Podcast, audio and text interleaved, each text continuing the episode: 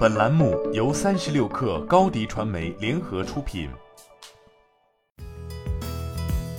本文来自微信公众号“三亿生活”。应用商店经济的问题已经陆续出现，例如开发者愈发认为属于自己的蛋糕被平台拿走太多，希望获得更多的分成，全然忘记了是 App Store、谷歌等应用商店给了他们施展才华的舞台。而应用商店也突然发现，在这十余年的时间里，应用商店的内容库里沉淀了太多的僵尸内容。日前有消息显示，苹果 App Store 正在清理那些长期不更新的 iOS 应用。据悉，苹果方面正在实施一项持续性的 APP 评估流程，对于一些不按照预期运行、不遵循当前审查指南或已经过时的 APP，将全部进行下架处理。此外，苹果方面正在向部分僵尸应用的开发者发送邮件，提醒他们需要在三十天内更新 APP，否则 APP 将被立即下架。而在这一邮件中，则显示你可以通过在三十天内提交更新供审查，让新用户从应用商店发现和下载这款应用。事实上，不只是苹果，就在两周前，谷歌方面也曾宣布，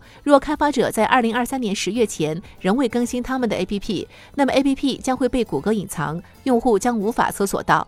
但要知道，APP 作为应用商店最为核心的产品，是其获取抽成以及维护操作系统生态繁荣稳定的基石。那么，苹果和谷歌为什么会不约而同地对僵尸应用动刀呢？更何况，僵尸应用并不一定等同于低质量 APP。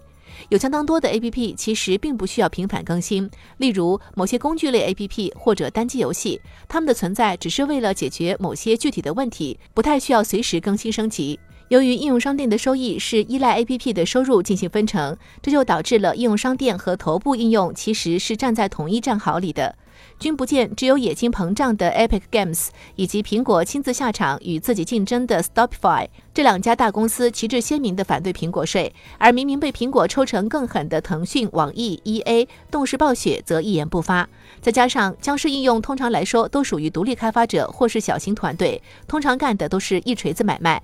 可是，开发者当年一锤子买卖干完了，后续的维护却要由应用商店来负责。毕竟，应用商店要保证这些应用是有效的、可下载的，并且能够与新标准兼容。在安卓八点零之前，安卓系统的碎片化有很大一部分原因就是谷歌需要照顾到这些僵尸应用。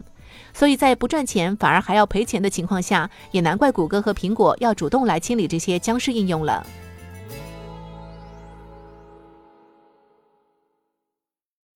你的视频营销就缺一个爆款，找高低传媒，创意热度爆起来，品效合一爆起来。微信搜索高低传媒，你的视频就是爆款。